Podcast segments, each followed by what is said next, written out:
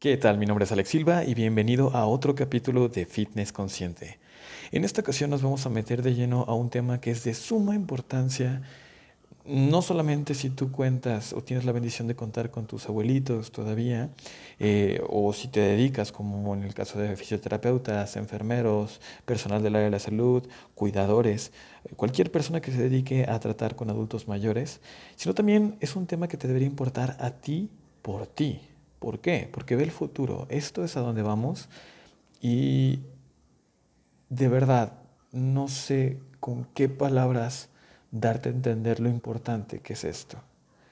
Si eres una persona joven en especial, digo yo tengo 26 años actualmente, dentro de mi rubro de edad es algo que realmente no nos pasa ni por la mente, creemos, y porque toda nuestra vida hemos vivido con la capacidad de movernos, sin importar nuestros hábitos, sin importar que nos clavemos una botella de un litro de whisky de fondo, lo que tú quieras, o nos desvelemos, no pasa nada, o sea, realmente tenemos la movilidad, no carecemos de ella.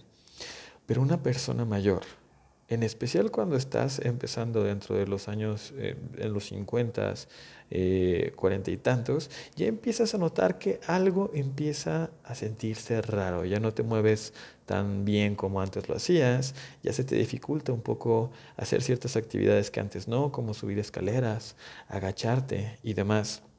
Y me gustaría que hicieras una pequeña prueba. ¿Cómo saber en este mismo momento, cómo saber si tú ya estás empezando a presentar síntomas de este envejecimiento.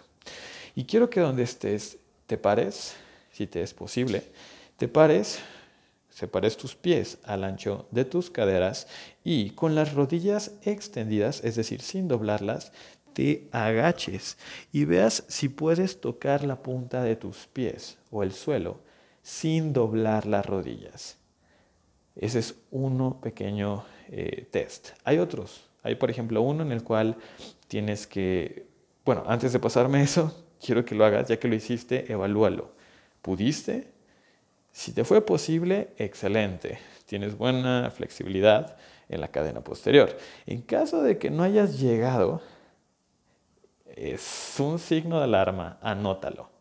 Y te digo ahora sí, hay otros tips que puedes estar haciendo, otros test, perdón, como por ejemplo el estar bajando al suelo sin utilizar tus manos. Como simplemente busca arrodillarte, busca la forma en la que puedas hacerlo. Yo lo estoy haciendo de hecho ahorita mientras estoy grabando y ya me senté. Estoy completamente sentado en el piso, mis piernas están estiradas, mis brazos nos apoyaron y ahora voy a subir. Y el chiste es subir sin apoyo de tus brazos. Este es un predictor de morbilidad. Se ha visto que personas que no son capaces de hacer esto tienen mucho mayor riesgo de, de muerte en los próximos 15 años. Entonces, tú, en especial si eres joven y no puedes hacer estas cosas, desde ahorita te recomiendo que empieces a considerarlo. Ahora, la intención de este podcast, como te lo dije, este, principalmente va dirigido a personas que quieren apoyar a sus abuelitos, personas que se dedican al área de la salud y que se dedican a cuidar a adultos mayores. Pero te digo, insisto, también como cultura general, porque es algo que evitablemente te va a pasar, escúchalo para ti. Empezamos. Entonces, el tema. El tema, como dice el nombre del capítulo, habla sobre ¿Conoces la sarcopenia? ¿Has escuchado hablar de la sarcopenia? Y déjame explicarte qué es. Bueno, pues la sarcopenia realmente eh, se le hace... El término científico es la pérdida de masa muscular esquelética y de funcionalidad relativa a la edad. O sea, disminuye la independencia funcional, la salud, la calidad de vida y demás. En español, ¿qué es la sarcopenia? Básicamente vas perdiendo músculo conforme vas envejeciendo y eso te vuelve más débil. ¿sí? Si tú estás familiarizado con la osteoporosis, la osteoporosis, osteo de hueso, poros, pues es básicamente cuando los huesos pierden la densidad, que se empieza tanto que se empiezan a hacer hoyitos en los huesos, ¿no? Pues imagínate que antes de la osteoporosis está la osteopenia, que es cuando el hueso se vuelve débil, si la osteopenia sigue mucho tiempo, se vuelve osteoporosis. Pues bueno, ¿te suena osteopenia y sarcopenia? Exactamente. O sea, sarco hace referencia a músculo. Todo lo que sea sarco o mío, cualquier término anatómico, por ejemplo, miofibrilla, miofilamentos, este, o sarcolema, todo lo que sea sarco o mío hace referencia a músculo. Entonces, la sarcopenia es la pérdida de músculo. Ahora, hasta hace poco se creía que esto era normal. Insisto, hasta hace poco se creía que era normal que cuando tú envejezcas pierdas músculo, pierdas fuerza, necesites ayuda. Ya se vio que no. En 2016, la sarcopenia se integró a la clasificación internacional de enfermedades, es decir, la sarcopenia es una enfermedad. Es una enfermedad. Ojo, no estoy diciendo que no haya una disminución de masa muscular. No, o sea, normalmente es normal todos a partir de los 30, 40 años empezamos a perder 8% en promedio de masa muscular cada década. ¿sí? y esto, bueno, se exacerba a partir de los 70 años, llegando a casi duplicarse. O sea, se pierde casi el 15% de masa muscular por década. ¿Por qué esto es importante? ¿Y por qué los abuelitos se mueven lento? Esto tiene todo que ver, todo que ver. Imagina lo siguiente, ¿no? Tú llegas a este mundo y pues tienes tus músculos, perfecto, los desarrollas hasta tus 20, 25 años, todo excelente, se supone que inclusive el pico de desarrollo del cuerpo es a los 30. Pero bueno, ¿por qué te quiero decir esto? La perfecta metáfora para que lo entiendas es la siguiente. Imagina que tú estás empujando un coche y tienes a 10 amigos. Así es, Tú y 10 amigos están empujando un coche porque se descompuso, lo que tú quieras, lo quieres encender, ¿no? ¿Les va a ser fácil? Pues son 10. Realmente no va a ser tan pesado mover el coche. ¿Qué tan rápido se va a mover el coche? Pues yo creo que bastante, bastante rápido, ¿no? ¿Comparado con qué? Comparado, imagínate ahora que cada X tiempo, cada minuto, de repente se van dos amigos entonces, primero tenías 10 amigos y luego te quedan 8, y luego te quedan 6, luego te quedan 4, y al final terminas tú y solo dos amigos empujando ese coche. ¿Qué tan rápido vas a desplazar ese coche? ¿Qué tan pesado? O sea, ¿qué tan rápido se van a cansar tú y tus amigos? Mucho más. O sea, el coche va a moverse más lento, se va a cansar más rápido ¿Y a qué llevar eso? Que recorra menos distancia. Eso mismo sucede con la masa muscular. ¿sí? Vas perdiendo masa muscular. El coche son tus huesos, es tu costal de cuerpo que tienes ahí cargando. Entonces, por eso es por lo que los viejitos se mueven más lento. ¿Es normal? No, sí es normal perder cierta masa muscular, pero no es normal llegar a un punto en el cual el viejito ya no pueda cumplir con sus actividades de la vida diaria. ¿A qué me refiero con esto? Que ya no se pueda sentar para ir al baño solo, que ya no pueda caminar eh, para ir a la cocina solo, que dependa de alguien para que lo vista. Esto es triste, y, pero es real, es muy real. Hace dos días me tocó eh, cambiar a mi abuelito, cambiarle el pañal. Y te puedo, o sea, lo, lo hago con todo el amor del mundo, créeme que lo hago con todo el amor del mundo, pero sí me quedé pensando, damn, o sea, ¿cómo me sentiría yo si estuviera en su lugar? Y honestamente no, no es agradable, no, no es bastante agradable. Y yo sé que el pensamiento arcaico, el pensamiento antiguo sería como de, no, pues todos vamos a llegar a eso, así que demás, pero no es verdad, no es verdad, o sea, es, es una enfermedad. Mi abuelito está enfermo de sarcopenia y ya lo estamos trabajando estamos poniendo a hacer ejercicio, ya con la geriatra también hicimos un plan para alimentación y poder ayudarle a preservar su masa muscular, su habilidad cognitiva y entre otras cosas. Pero déjame decirte que es mucho más difícil, mucho más difícil solucionar algo que ya está roto en lugar de prevenirlo. Te lo repito, es mucho más difícil solucionar algo que ya está roto en lugar de prevenirlo. Entonces, ¿a qué es lo que quiero decir con esto? Lo mejor es la prevención. Ojo, que, que, ah, entonces si ya tenemos sarcopenia, si ya mi abuelito ya no se puede mover, entonces ya no hay nada que le pueda hacer. No, o sea, nunca es tarde para mejorarlo, eso sí, porque por ejemplo, mi abuelito se caía, empezó con caídas, Empezó con caídas, empezó con caídas, se caía dos, tres veces al día.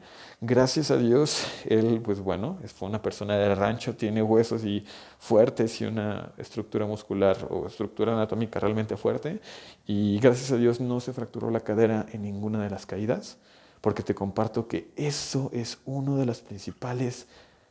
Cuando una persona se fractura la cadera siendo adulto mayor, ¡puf!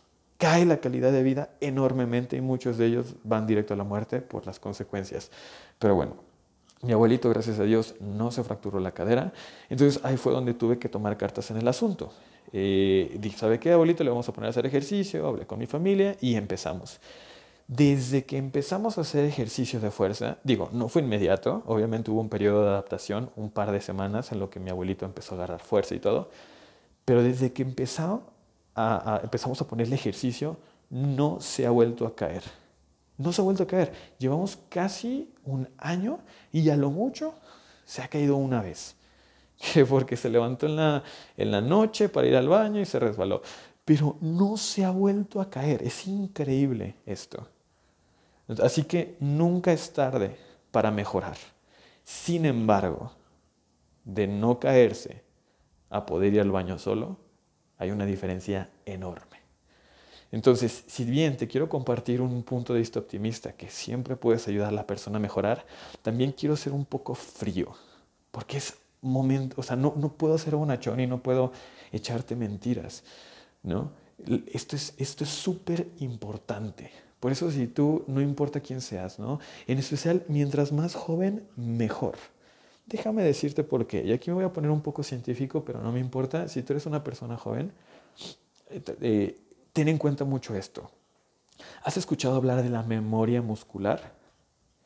¿Qué es la memoria muscular? Te la voy a explicar. Lo que sucede es lo siguiente. Tus músculos son células. Ya ves que todo nuestro cuerpo está hecho de células, pues bueno, tus músculos también son células. Se les llama miocitos. Todo lo que termine en citos o es, es, de células, ¿no? O inclusive lo que tenga esa, ese prefijo cito, por ejemplo, citoquinas es la parte de algunas sustancias que liberan las células, ¿no? Pero bueno, citoplasma, el plasma de las células, etc. Entonces los miocitos son las células musculares. Las células musculares, todas las células eh, tienen un núcleo de nuestro cuerpo, tienen un núcleo, ¿sí? ¿Qué es un núcleo? Imagínate la célula como si fuera una bolsa y adentro de esa bolsa hay una canica. Pues bueno, esa canica es el núcleo. Está más grande que una canica, obviamente, pero ese es el núcleo. El núcleo es lo que produce todas las proteínas. Dentro del núcleo está tu ADN, ¿no?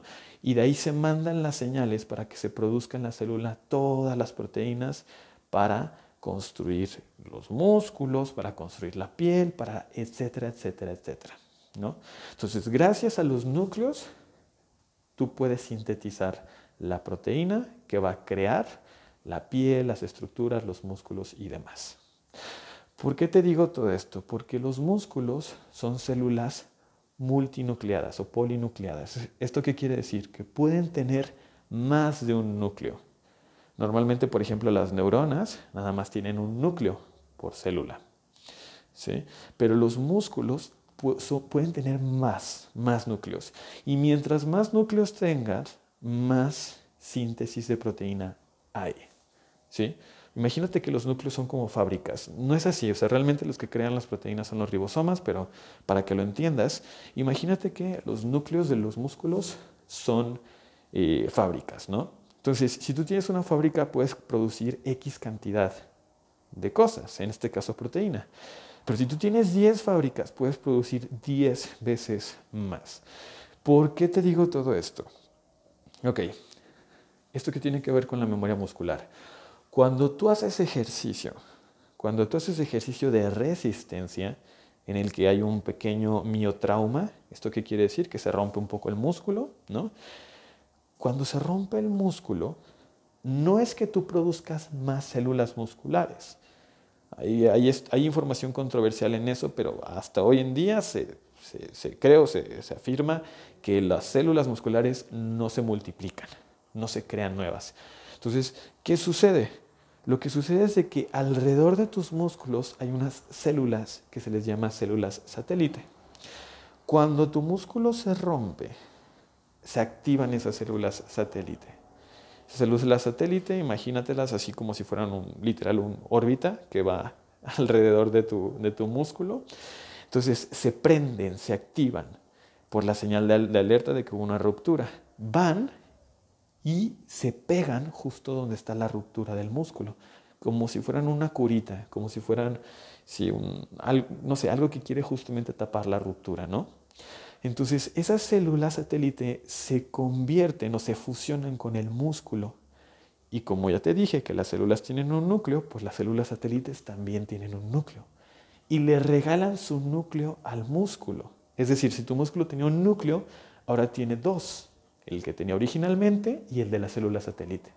La célula satélite se termina convirtiendo en parte de ese músculo, parte de esa fibra muscular, se fusiona con él y así es como aumenta la célula muscular, como aumenta de tamaño y demás. Ahora, supongamos que tú te fuiste un tiempo al gimnasio, te pusiste muy fuertachón, es decir, rompiste muchos músculos, activaste muchas células satélite y te donaron muchos núcleos. Pues bueno, si tú después de ponerte bien fuertote y bien mamado dejas de hacer ejercicio por un tiempo, tus músculos van a reducirse de tamaño, pero los núcleos siguen ahí.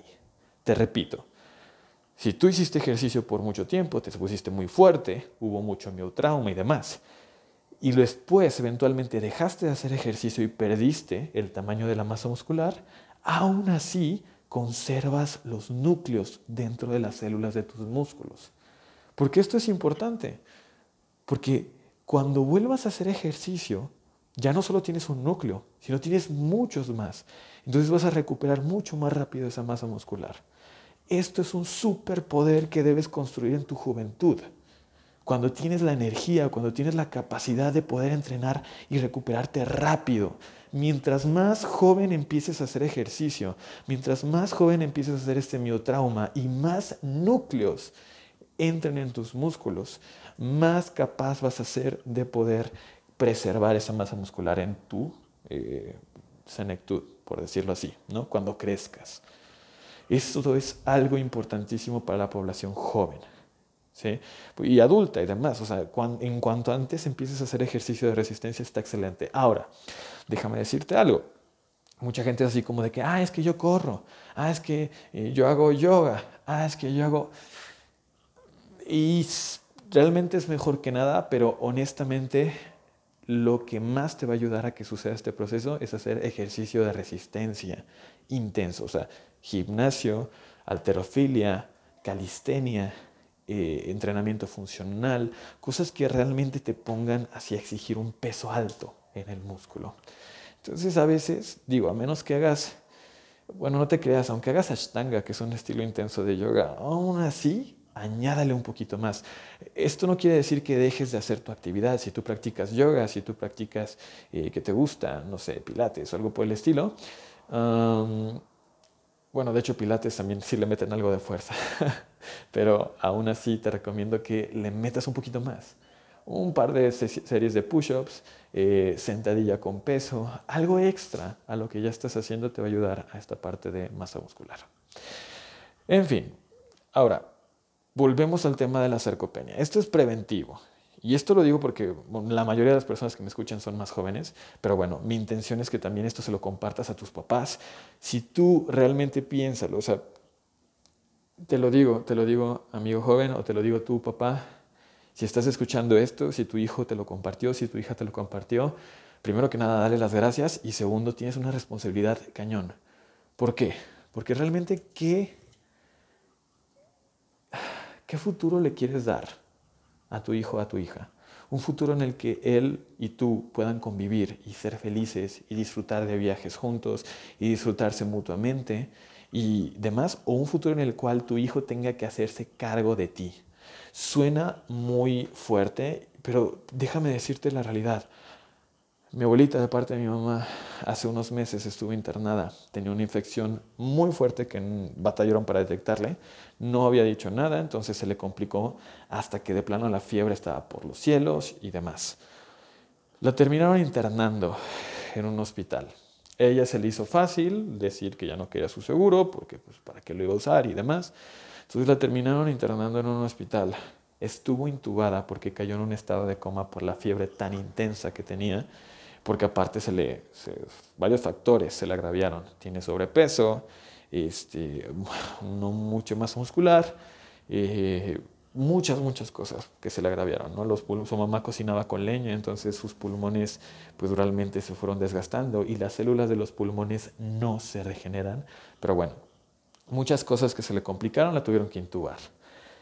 Cada día que estuvo ahí, y déjame decirte que estuvo cuatro semanas, pero cada día que estuvo ahí hospitalizada, nada más de pagar los cuidados que se tenían que hacer por el ventilador y demás, Nada más de eso fueron 60 mil pesos.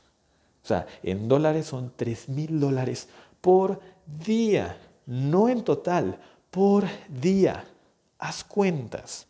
Fueron cuatro semanas. 4 por 7, 28. 28 por 60 mil, tú haz cuentas y verás.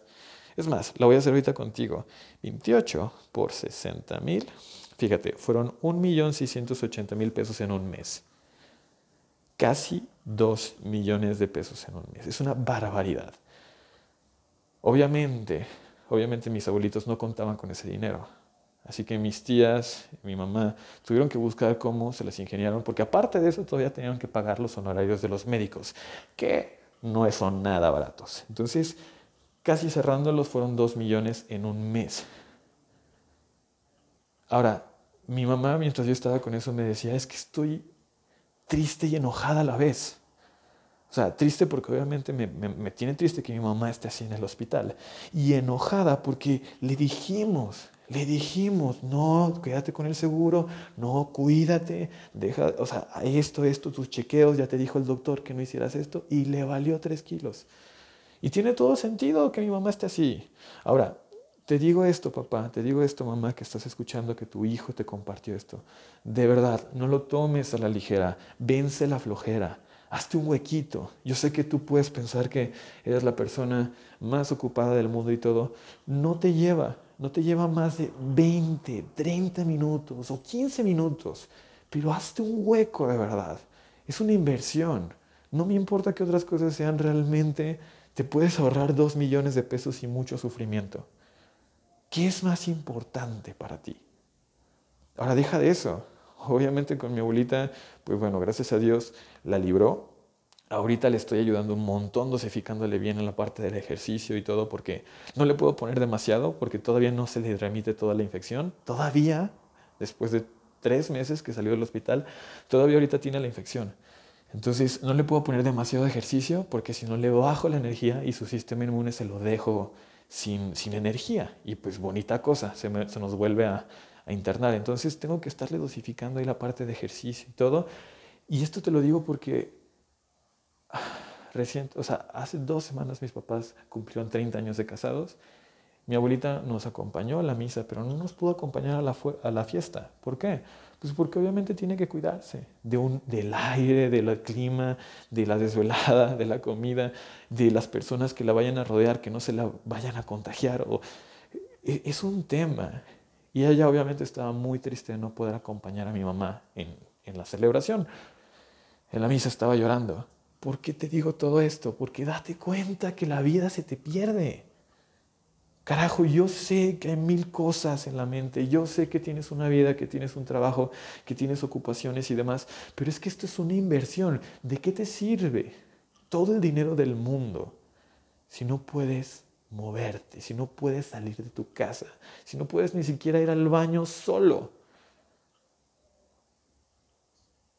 A menos que seas una persona súper rica, que puedas estar cargando con enfermeros a cada lugar donde viajes, restaurantes a los que vayas a comer, a menos que eso te estás condenando a estar encerrado en tu casa toda tu vida. Igual estoy siendo sobredramático, pero te estoy compartiendo de lo que veo, como terapeuta físico, como, como hijo, como nieto. Y pues nada, mi intención es justamente que tomes un poquito de conciencia de esto. Esto es real, esto está sucediendo, es una enfermedad y es más importante de lo que crees. Futuramente este es un tema que tanto me importa que te voy a estar compartiendo cómo esto tiene una relación directa con la diabetes, con la, obesidad.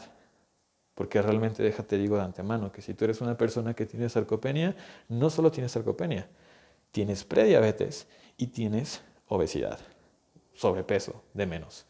Es muy, muy, muy, muy relacionado. Entonces, ahí hay una triada de, de enfermedades que van relacionadas. Entonces, bueno, digo, ya dejando un poquito de aires de tono medio fatalista, ¿qué puedes hacer? ¿Cuál es la solución? Ya te lo compartí. En, aspectos generales, lo que necesitamos es, uno, prevenir la degradación de masa muscular. Es un proceso natural. A partir de los 30 años vas a empezar a perder masa muscular. Hay que mantener la mayor cantidad de masa muscular posible para que te puedas mantener moviéndote lo más joven posible. Así de sencillo. Entonces, prevenir la degradación.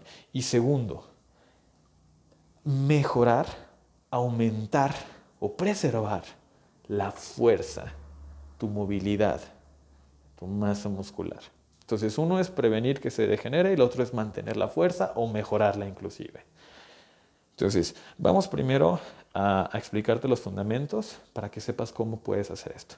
Entonces, ¿cuáles son los fundamentos? Ok, por el puro hecho, por el puro hecho de estar vivo, ahorita estar respirando y escuchando este podcast, eh, de haber despertado el día de hoy, ya estás perdiendo masa muscular. Perdemos masa muscular cada segundo de vida que pasa. ¿sí? A esto se le llama proteólisis. Proteo de proteína, lisis de destrucción, catabolismo. Entonces, proteólisis, destrucción de proteína. Esto pasa de forma normal. Se exacerba cuando estás en periodos de, ayuno. De hecho, bueno, tú sabes que hace unos años se puso de moda el ayuno intermitente. Definitivamente no es para todos, definitivamente no es para todos. Y el argumento era como de que es que así es como vivíamos en el antepasado. No, no, para nada, no. O sea, nuestra forma de alimento ha sido muy cambiante a lo largo de los años y si es verdad que en algún punto se practicaba el, ayuno, no porque quisieran, no por ponerse en forma, simplemente por necesidad, por escasez de alimento, realmente no estábamos ni atléticos ni delgados en esos periodos. Una nutrióloga con la que tuve la oportunidad de estar conversando sobre eso me compartió cómo fueron la composición de los cuerpos a lo largo de, la evolución del humano, según lo que se, tiene de los estudios más recientes y, demás. Pero bueno, ese es otro tema, no me voy a distraer. El punto aquí es de que la proteólisis se exacerba cuando estás en periodos de ayuno. De ahí la importancia de estar haciendo tres comidas, cuatro comidas. ¿Por qué? Ok, cuando tú comes y la comida tiene suficiente cantidad de proteína, sucede la síntesis proteica. ¿Qué es la síntesis proteica? Básicamente, como su nombre lo dice, sintetizas proteína. Creas proteína que te ayuda a mejorar, construir y reparar tu masa muscular. Ahora, ¿qué pasa en el...? Eso no es todo lo que pasa, ¿no? En caso de que no alcances ese, ese pico de, de, síntesis proteica, que te, te, comparto cuánto se necesita, cuánta proteína se necesita consumir en una comida para que consigas la síntesis proteica. En jóvenes se ha visto que con 20 gramos de proteína basta. En adultos la cantidad aumenta. Entonces, si en jóvenes son 20, 22 gramos, en adultos empieza a subir hasta 27 o hasta 30 gramos de proteína mínima para que genere la síntesis proteica. Eso es otro tema con los adultos mayores, porque van perdiendo apetito, van perdiendo palatilidad. Y más si no se mueven, porque como no se mueven, el cuerpo no le da hambre, y pues si no le da hambre, comen menos, y como comen menos, pierden masa muscular, pierden masa muscular, se mueven menos, se mueven menos, le dan menos hambre, se vuelve un ciclo vicioso. Pero bueno, entonces, repito, estamos hablando de la alimentación. Además de eso, hay otra cosa que importa al, estar haciendo tres o más comidas. Honestamente, yo actualmente estoy haciendo cinco o seis comidas antes tenía, tenía miedo, yo decía, ay, es que la insulina me va a dañar y me va a generar resistencia a la insulina.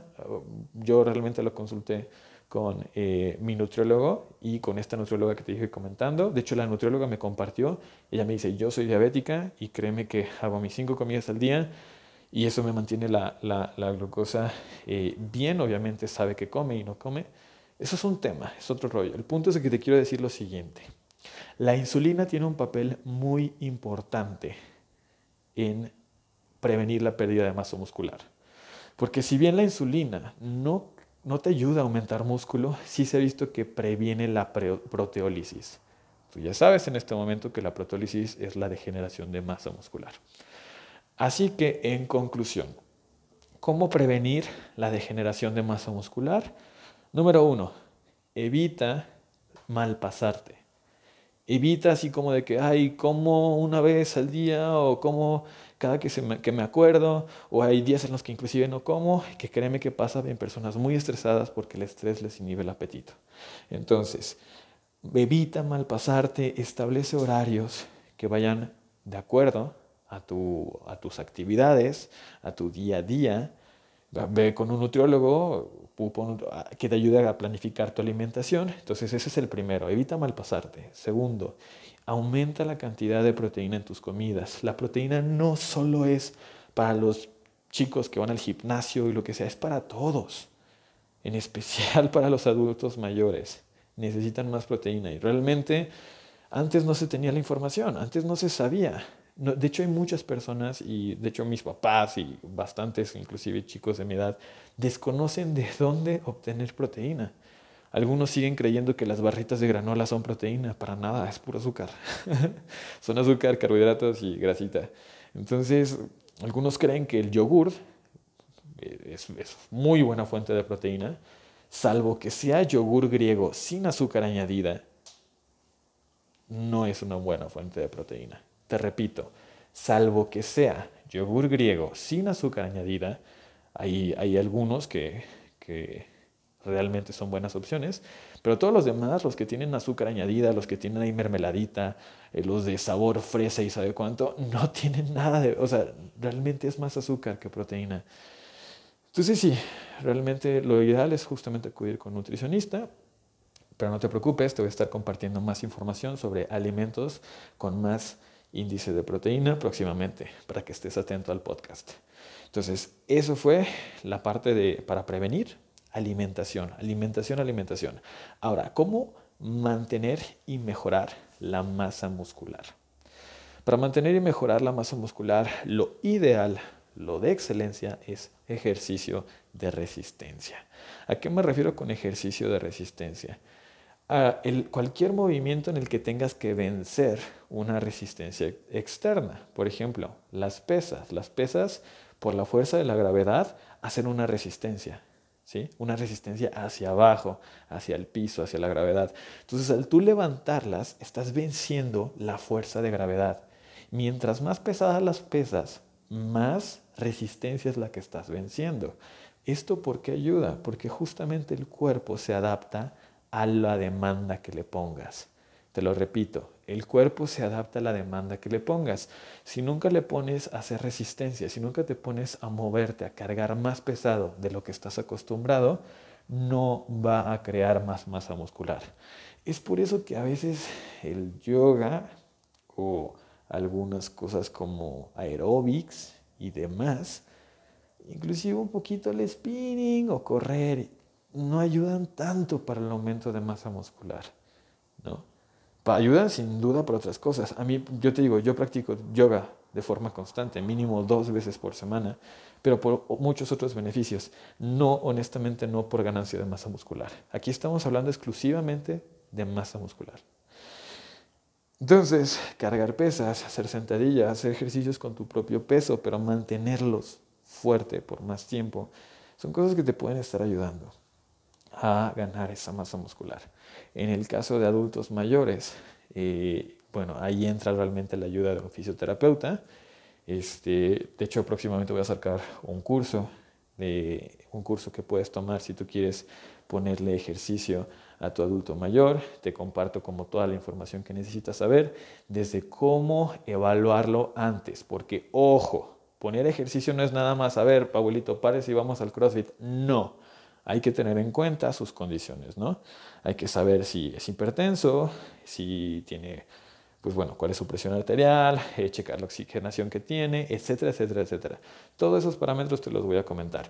No es cosa del otro mundo, no es cosa que puedes hacer. Digo, a lo mucho es importante también que antes de que empieces con, con la parte de ejercicio, si no quieres contratar un personal, pues bueno, nada más vayas y le hagas un chequeo médico en el cual el médico te, indique que no hay problema, que puedes empezar a hacer ejercicio.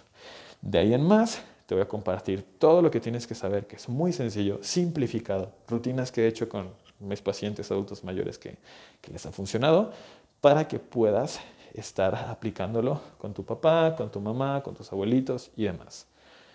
Para una pequeña probadita más o menos, hay un video que subí hace un tiempo en mi canal de YouTube.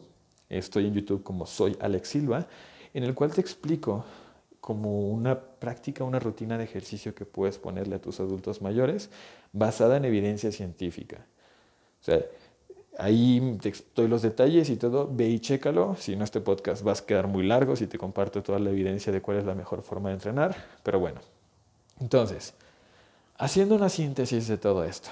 Sarcopenia, que ya no te puedas mover, que realmente vayas perdiendo músculo, es una enfermedad. 2016 se estipuló como una enfermedad. Esto afecta directamente la calidad de vida, es decir, la capacidad de levantarte, de moverte, de desplazarte, de convivir. Ojo, es que date cuenta, la sarcopenia no te mata, pero hace que te mates, te isla, te vuelve incapaz de convivir con tus seres queridos, te hace que te pierdas de eventos como la, el festejo de los 30 años de casados de tu hija, hace comorbilidades que te terminan llevando al hospital, es, eh, no te mata, pero hace que te mates. Entonces, ese es un punto, ¿no?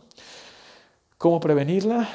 Ya sabemos, evitando la degradación de síntesis de, de proteína, la proteólisis, y favoreciendo el aumento de masa muscular, de ganar esos núcleos, ¿de acuerdo? ¿Cómo? Consumiendo más proteína en tu alimentación, eliminando comida chatarra, eliminando comida hipocalórica, porque ten en cuenta que lo que estás consumiendo hace que no consumas lo que debes consumir. Lo repito, lo que estás consumiendo hace que no consumas lo que debes consumir. ¿Qué calidad le estás metiendo a tu cuerpo? No se trata de más. No se trata de, ah, voy a comer toda esa comida chatarra y aparte voy a comer la proteína. Porque si no vas a terminar con obesidad. Y ese es otro rollo. Se trata de ser selectivo realmente. aquí no me voy a meter a rollos de creencias de la alimentación y todo, pero ten en cuenta eso, ¿no? Cada, la vida es cuestión de decisiones. Cada decisión, cada no que le estás dando a tu cuerpo, cada proteína que le estás negando, justamente te está este, tirando hacia el otro lado de la balanza. Entonces, ese es un tema. Ahora, ¿cómo mejorar la fuerza y la parte de, eh, los núcleos, la parte de la, del tamaño muscular? Pues con entrenamiento de resistencia calistenia, este, hacer, por ejemplo, gimnasia artística. Digo, si no, si eso si eres joven, si quieres como que hacer cosas más locochonas como CrossFit y demás, adelante. En caso de personas este, mayores, pues bueno, por ejemplo, Pilates puede ser eh, una opción siempre y cuando si te pongan a cargar peso, siempre y cuando si venzas una resistencia externa. Lo ideal sería que fueran al gimnasio, pero yo sé que muchos papás aquí en México muchos adultos, te hablo de 40, 50 años, como que se sienten intimidados de ir a un gimnasio. Para estas personas también estoy pensando en alguna, alguna opción de poder dar clases en línea y todo, pero bueno, eso ya lo estaremos viendo. Lo ideal es eso, realmente lo ideal es eso. Si te da pena ir a un gimnasio, cómprate tus pesas, cómprate tus mancuernas y haz ejercicio en casa. Realmente hay opciones. Para el que quiera hay opciones. Y pues nada, finalmente te quiero compartir mis redes. en Instagram, que es mi red más activa, estoy como arroba Silva. En YouTube estoy como soy Alex Silva. Y pues bueno, ya sabes, aquí tu podcast Fitness Consciente. Hazme saber de verdad qué dudas tienes en cuanto a este tema. De verdad es algo es, es algo que tenemos que y podemos manejar. Tenemos y podemos manejar. Luego estaré hablando sobre los costos que esto representa para, para México, porque te digo algo, la población juvenil cada vez es menos. Y si no cambiamos el concepto que tenemos de envejecimiento, de un envejecimiento pasivo. Por envejecimiento pasivo me refiero a que el viejito o la viejita eh, solo están en casa sin hacer nada, eh, siendo mantenidos por los, por los hijos. Suena feo, suena grosero, pero es que es una realidad en México, ¿no? Y eso se le escuda con la idea de amor. Ay, es que mi mamá ya está cansada y yo la amo y todo. Pues claro, está cansada porque tiene sarcopenia, pues claro, está cansada porque está desnutrida, claro que está cansada. Está cansada porque emocionalmente ya no se siente con ideales, con sueños y demás, está cansada porque justamente las creencias con las que le inculcaron pues están materializando, se están presentando en su contexto vital, pero tenemos que cambiar eso, porque ya no nos vamos a poder dar ese lujo, cada vez vamos a ser menos jóvenes y más adultos mayores. ¿Cómo vamos a sostener al país si la mayoría de la población no contribuye socialmente, no contribuye económicamente? Esto es un problema grande, pero ya te hablaré después de ello. Así que hazme saber tus dudas. De verdad que sí, mi intención es apoyar, es dar el mayor valor posible y nos vemos en la siguiente. Te recuerdo, mi nombre es Alex Silva, soy terapeuta físico, coach en salud y sobre todo humano. nos vemos.